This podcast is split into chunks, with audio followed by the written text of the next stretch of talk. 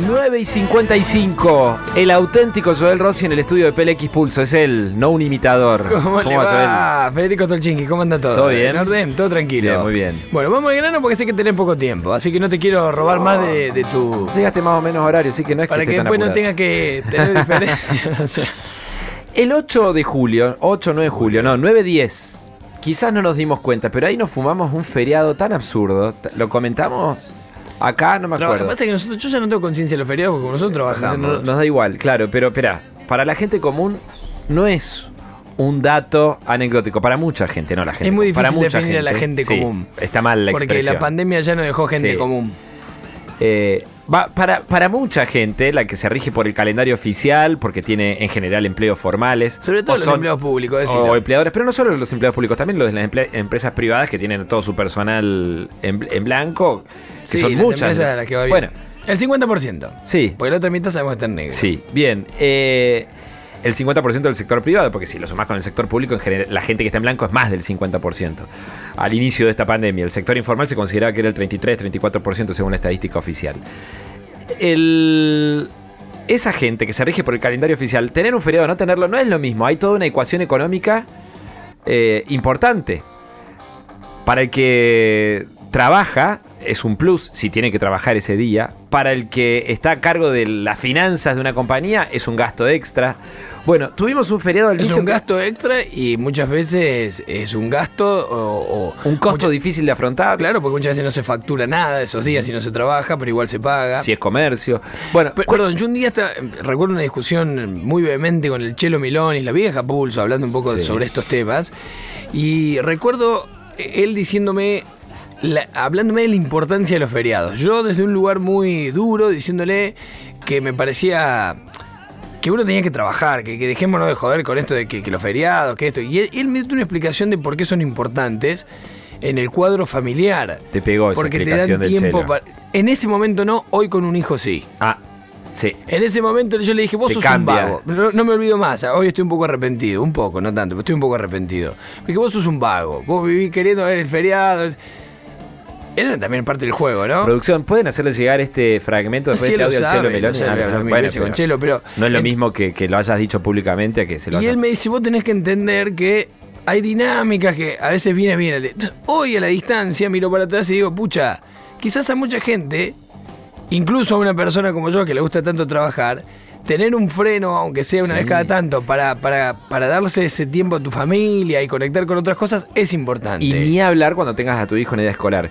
Eh, el sentido de los feriados está clarísimo que, que- que lo valen y además está el, el plus este de los feriados puente, de los que se agregan, los que, te los que te hacen los fines de semana extra large para fomentar la actividad turística, que ese es el sentido que tienen, los feriados puente. Sí, siempre Ahora hay que recalcar algo, ¿no? Sí. Viaja el 1%. Viaja poca gente. No, Pues, pero usted lo dice en los diarios. Sí, un sí. millón de personas se movilizaron Tenemos en Argentina. 40 millones de habitantes, Somos sí. 44 acá. Entonces, Es no, viajó, no, no viajó nadie. Viaja el 1%. Viajan Pero siempre el los mismos. 1% viaja, pero la gente que se beneficia porque trabaja en actividades Ah, vinculadas con el turismo es más. Sí, pero los más. que, los que se benefician con el ocio de viajar son No. siempre los mismos. No vamos a descubrir la pólvora si decimos que los feriados, esos feriados tienen cierto sentido, que no hay que abusar de, de este, de este instrumento para favorecer a una actividad, pero que tienen cier- cierto sentido. Bien.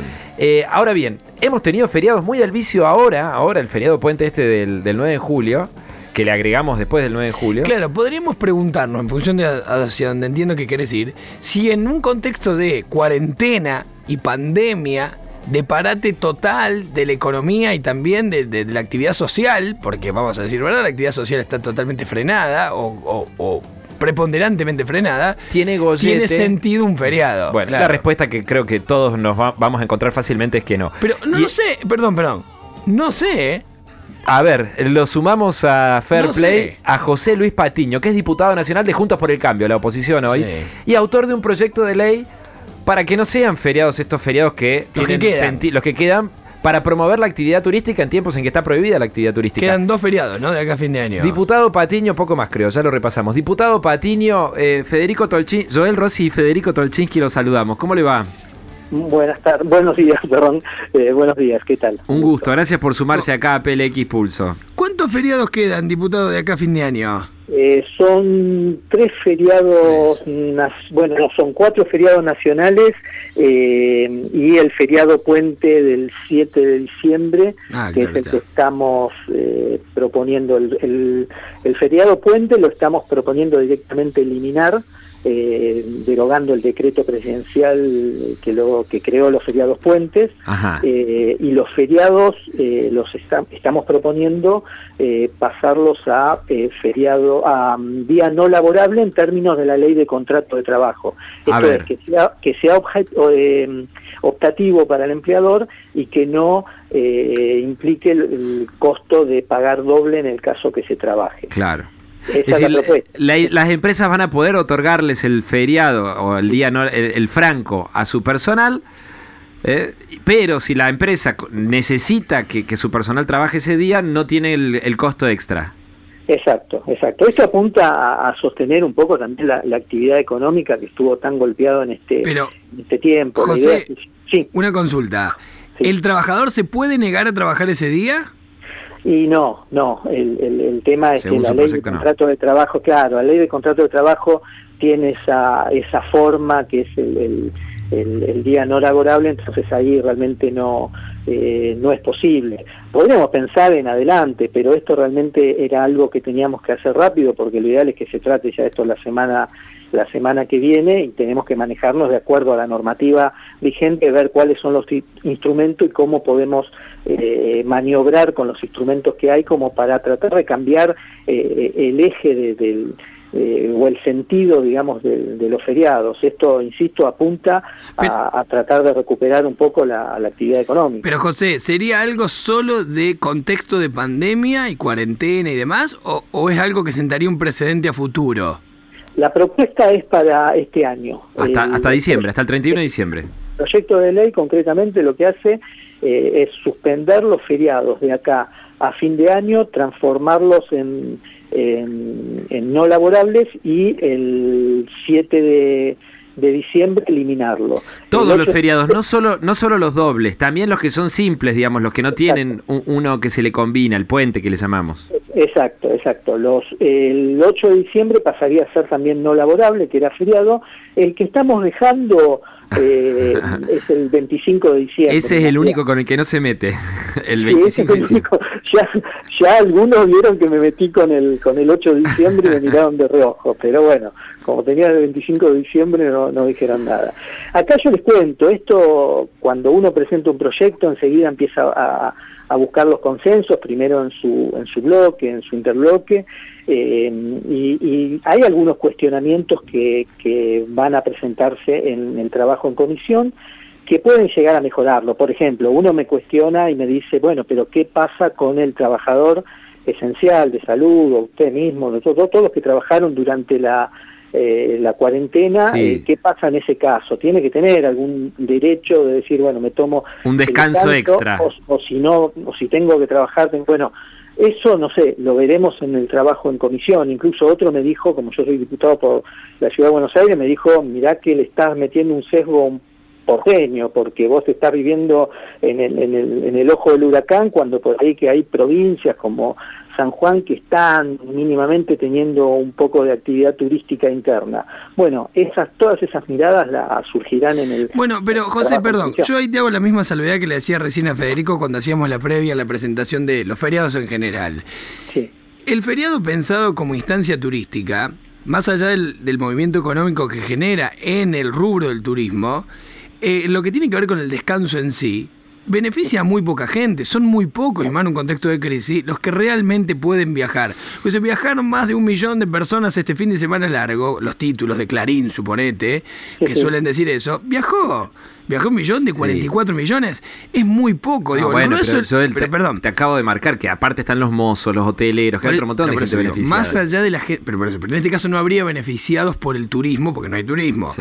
Pero sí hay 43 millones de personas que, que es- son beneficiadas por otras cuestiones que es la que te expliqué que me pasó un día en una discusión, que es el poder de estar con la familia, que Sí. es conectar con otras cosas, que es dejar... Y digo, y si vamos a, a hablar de eso, hoy Córdoba, Córdoba, la provincia de Córdoba, Estamos tiene todos- actividad sí. normal en términos laborales, normal, ¿eh? Sí. Casi, Hoy- digamos. Pero No, sí, ¿cómo faltan las escuelas, bueno, casi no, no, no. Pero, pero en términos laborales, digo yo.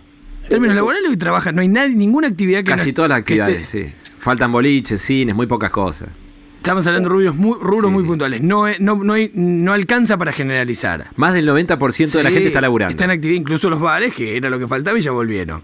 Entonces, digo, hay algo ahí, en esto que es- es válida esa mirada que te observan, me parece, José, de por ahí una mirada un poco más eh, centrada en lo, en lo que pasa en Buenos Aires que en el resto del, del país. Que nosotros Sí, no sí. habíamos observado, ¿eh? ahora que te escucho que lo, lo observaste No, vos. eso lo, lo reconozco y, y- y, bueno, fue bien fundamental y bueno, se debatirá. Yo lo, lo que quiero que quede claro, digamos, en esto es que, eh, y es el mensaje también que le doy a, a- a mis colegas cuando les propongo debatir esto, es que tenemos que debatir otras cosas, que tenemos que debatir cosas que no, no imaginábamos que íbamos a estar eh, debatiendo estos chicos, pero en algún momento vamos a tener que empezar a debatir también para eh, salir de la, de la pandemia, vamos a tener que debatir eh, costos laborales en general, costos tributarios en general y también vamos a tener que empezar a debatir eh, cuál es el costo eh, político que hoy carga la, la Argentina, cuánto, eh, digamos, y ya no hablo solamente de estructura del Estado, sino cuánto le cuesta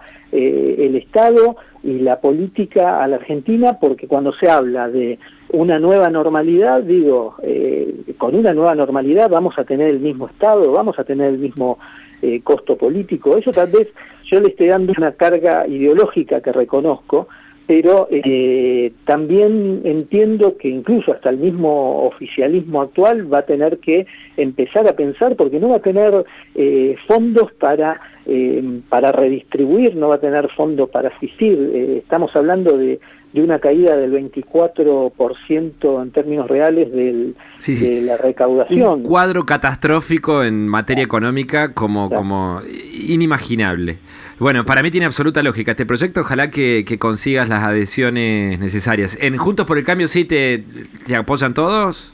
Sí, sí, de- digamos, cuando uno presenta un proyecto tiene un máximo de 15 firmas que son una especie de, de aval, ¿no? eso no es reglamentario, pero se supone que cuando más firma tiene, más apoyo tiene y conseguí las 15 las 15 firmas, así que y ya tengo conversaciones con, con, con gente de, de otros bloques. Uno, digamos, es un círculo concéntrico, empieza por lo más cercano eh, partidaria y personalmente. ¿Y alguno, alguno de fuera de Juntos por el Cambio que apoye? ¿Algún kirchnerista? Eh, no, si bien lo hablé, ninguno, claro, ninguno me manifestó un apoyo así abierto, pero no, no dudo de que podamos hablar. Yo encima soy un, un diputado que no, por una, ya por una manera de ser, no, no, no soy de confrontar con los que no piensan como yo, soy de, de sentarme y ver y ver todos los, los, los fundamentos que se ponen Dialoguista, sobre- claro, Yo, yo creo que eso se también es un valor a la hora de, presentar uno una propuesta. Diputado Patiño, un gusto. Muchas gracias por estos minutos con PLX Pulso. ¿eh? Muy bien, hasta luego. Muchas Hasta la próxima. José Luis Patiño, el diputado de Juntos por el Cambio, autor de proyecto para levantar, levantar, no lo dice así, pero me gusta el término, ¿Qué levantar implica- los feriados de acá a fin de año. ¿Qué implica que sea un Son día cinco, no seis. laborable? Implica que si la empresa quiere trabajar, trabaja. Sí. Y que si no quiere trabajar, no trabaja y no le tiene que pagar al empleado. Claro, la que trabaje y convoque a su personal Le no, le ti- no le tiene que pagar extra a su empleado. Y si no y si decide no trabajar, Puede hacerlo, está invitado a está hacerlo. bien. Y no le tiene y no le paga No, al no le paga nada, no, claro. Bueno, O sea, es un alivio económico a los empleadores Muy y al propio. Estado, porque eso también vale para el propio Estado, pará, que el, el Estado también tiene un plantel, los- de, un ejército de gente. no, no, encima No, los no, ATP. bueno, que tiene que pagar sueldos y ese día se ahorra el Estado provincial. No le tiene que pagar ese franco extra al personal que, que está en funciones. El Estado municipal, si ese día saca inspectores de la calle, esos inspectores no pueden cobrar doble porque no es un feriado. Por ponerte un ejemplo, bueno, sería una me parece que tiene mucha racionalidad económica ese proyecto de levantar los feriados de acá a fin de año, todos, no solo los puentes, los que acompañan, digamos, los agregados, sino los feriados genuinos, naturales, los originales. Sí, O sea, no hay que ver realmente cuán significativo es para la economía, ¿no? Es difícil de ponderar eso, sobre todo eh, así. eh, Te lo voy a buscar. ¿eh? ¿Cuánto Y- cuesta un feriado? Hay- ha, habi- ha habido estudios. ¿Cuánto cuesta un ¿Cuánto estado le cuesta al Estado un feriado, por ejemplo? Sí, ¿Cuánto nos al cuánto puede conjunto de la economía. al con-? Pasa que es difícil porque así como a algunos les cuesta, a otros los beneficia. La industria del, del esparcimiento, la turística, que está Que en este frenada. caso está frenada. Por eso es que tiene to- toda Pero por eso yo te insisto en volver a la, a la fuente donde empecé, que A lo yo me quedé más con lo más familiar y la necesidad por ahí de pasar más tiempo en la casa Esa- uno con su gente, ¿no? Esa necesidad este año creo que no la tenemos.